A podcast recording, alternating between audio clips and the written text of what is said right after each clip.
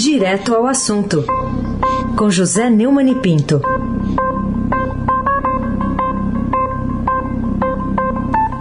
Oi, Neumani, bom dia.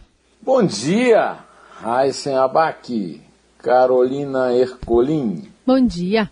Almirante Nelson e o Transatlântico no canal de Suez. Bárbara Guerra, Frânio Vanderlei, Clã Bonfim, Emanuel Alice, Isadora. Bom dia, melhor ouvinte, ouvinte da Rádio Eldorado 107,3 FM. Aí se abaque o tríplice coroado, o craque.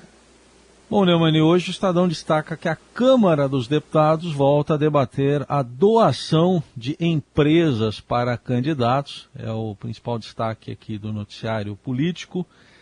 É, eu queria tá, saber da sua interjeição de surpresa. Você deve estar com uma cara de surpresa com essa notícia, né?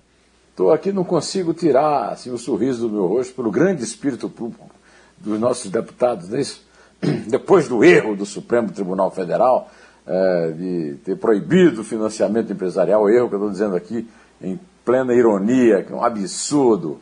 É um absurdo empresa doar, empresa é pessoa jurídica, empresa não vota.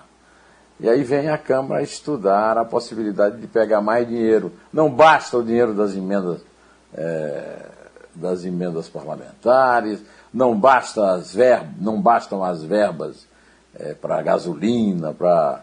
É, aliás, verbas absurdas, para alimentação, para moradia, mesmo para quem tem é, é, a, sua, a sua moradia né, na, funcional. Né?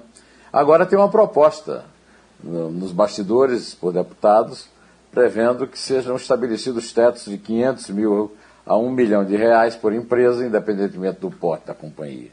Esse valor poderia ser doado por um único, para um único candidato ou dividido entre outros concorrentes de deputado federal a presidente da República. A medida não é encarada como um substituto do fundo eleitoral. Claro, eles querem que o fundo eleitoral continue. É, no ano passado foi de 2 bilhões de reais. O modelo do fundo, como é hoje, abastecido com dinheiro público, continuará existindo, é claro.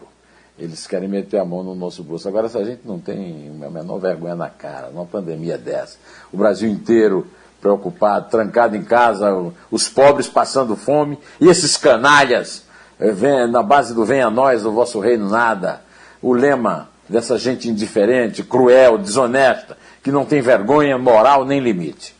Carolina Herculin, tintim por tintim.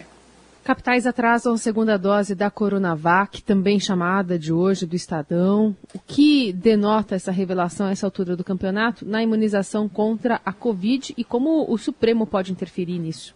É, eu vi hoje aqui no, no nosso noticiário, no, no, computador, que pelo menos oito capitais estão com aplicação de segunda dose de Coronavac atrasada. E eu me lembro perfeitamente quando aquele imbecil daquele intendente incompetente, o Eduardo Pesadelo, general de exército da ativa, né? ficou no, nesse vai, vai, e volta, né? Mandando aplicar a primeira dose, depois mandando guardar para a segunda dose, depois mandando aplicar a primeira dose. E um dia desse eu vi um idiota aí do, do Ministério da Saúde dizendo que foi um erro aplicar. Ora, foi, foram instruções, aplica e não aplica. Me lembrando uma entrevista que o Luiz Henrique Mandetta, que hoje vai falar lá na CPI da Covid, me deu aqui no Neumann Entrevista, chamando de é, imunização aos soluços. Né? É, os soluços são do povo brasileiro que não consegue é, ter um plano de imunização minimamente competente, porque o governo não comprou a vacina em agosto, que era a data de comprar. É, agora está querendo calar a CPI de qualquer jeito, porque não vai conseguir explicar, não há explicação.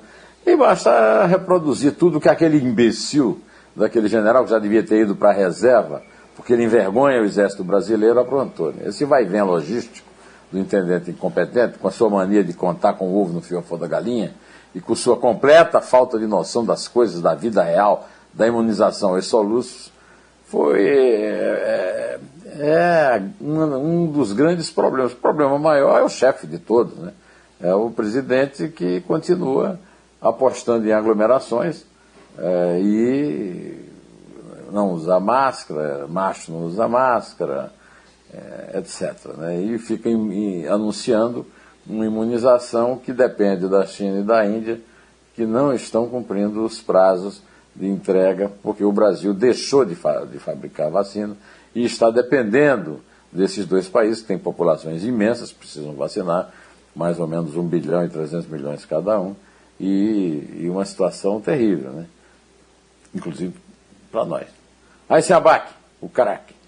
Bom, falando de economia agora, tem uma notícia que é, pode ser boa aí dentro desse quadro que a gente está vivendo. Destaque aqui do Estadão de que as exportações podem dar ao país um superávit recorde. O que, que você diz dessa notícia, Neumann?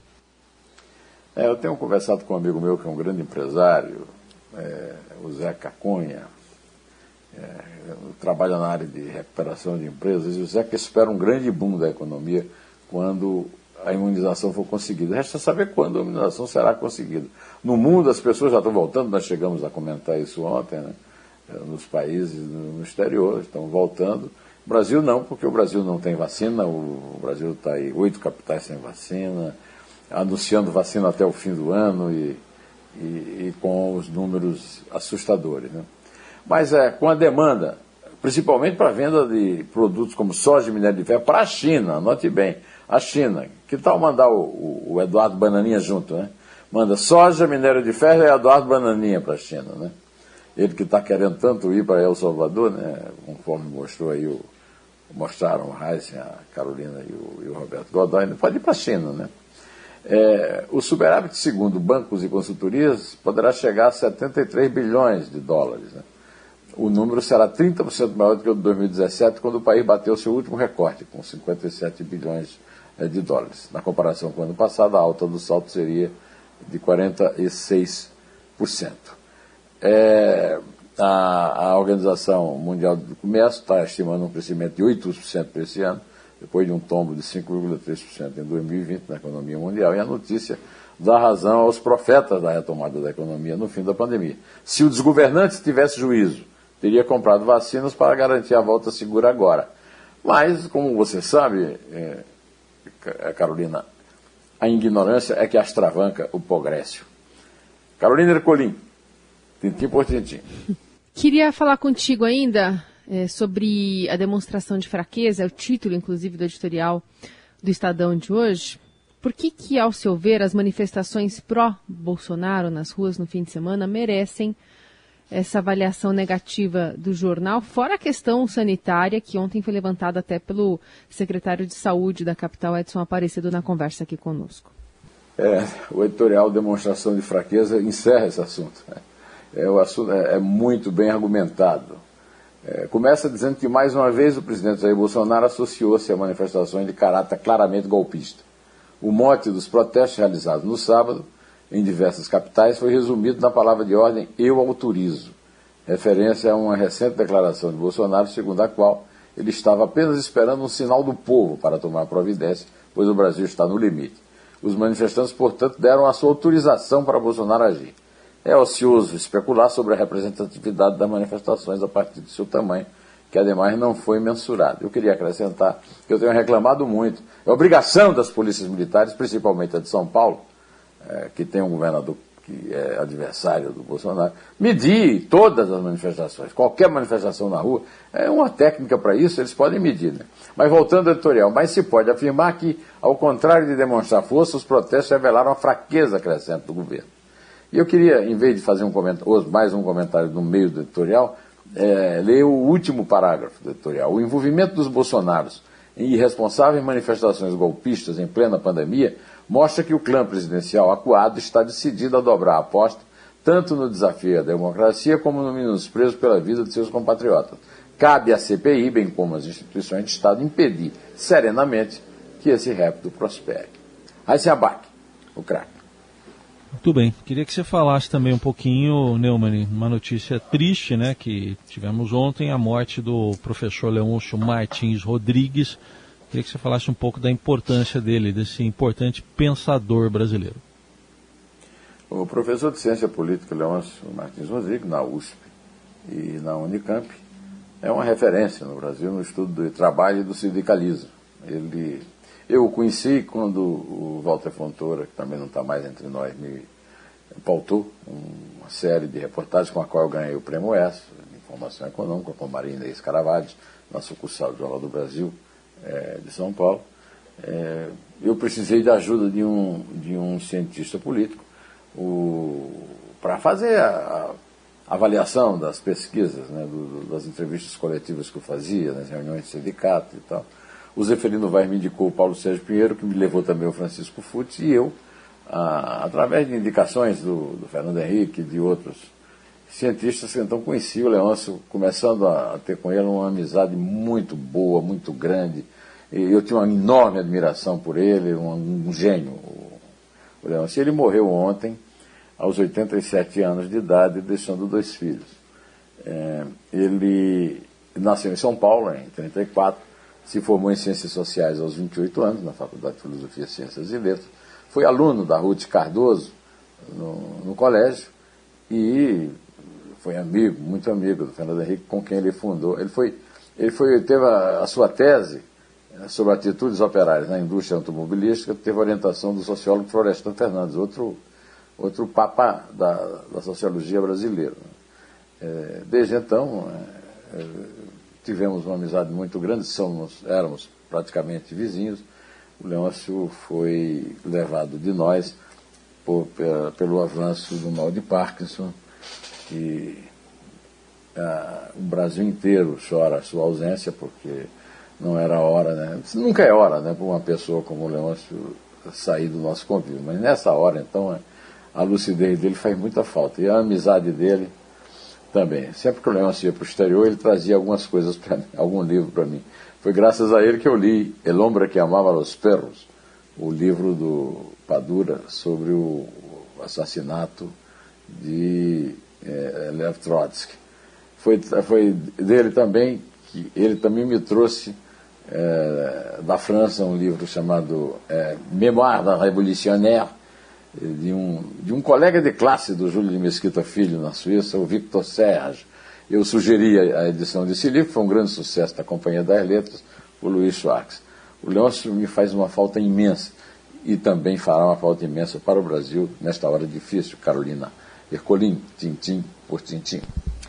Queria que você falasse um pouquinho sobre o ministro da Economia, Paulo Guedes. Ontem, por exemplo, o próprio presidente da CPI, Omar Aziz, que deu entrevista na, na, no Roda Viva, levanta a possibilidade de se convocar Paulo Guedes e os governadores para prestar esclarecimentos sobre a condução da pandemia. Queria que você fizesse uma análise não só pontual né, sobre essa possibilidade, mas também de um enfraquecimento do posto Ipiranga. É, meu artigo se chama Paulo Guedes, Bobo Sem Corte.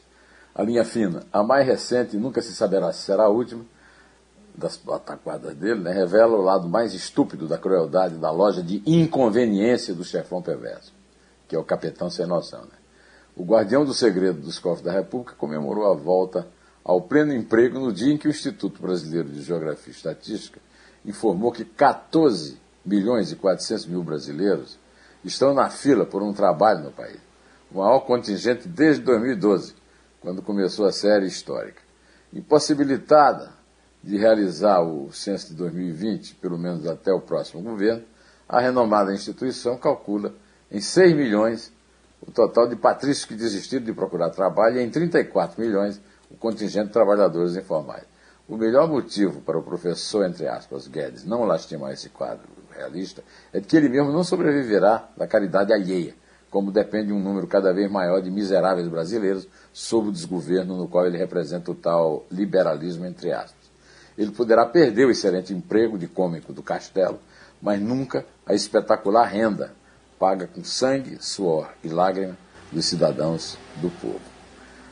É, eu me despeço aqui, já me despedi do Leôncio ontem mentalmente, me despeço de todos vocês nesse momento, difícil para mim, muito difícil para mim com a perda de um amigo querido, desejando muita força a todo mundo, muita força nesta terça. É o que eu estou tentando ter para enfrentar essa situação terrível, né? o Brasil sem Leôncio vivendo o que está vivendo. Pode contar, Carolina, por favor. É três. É dois. É um, um terra.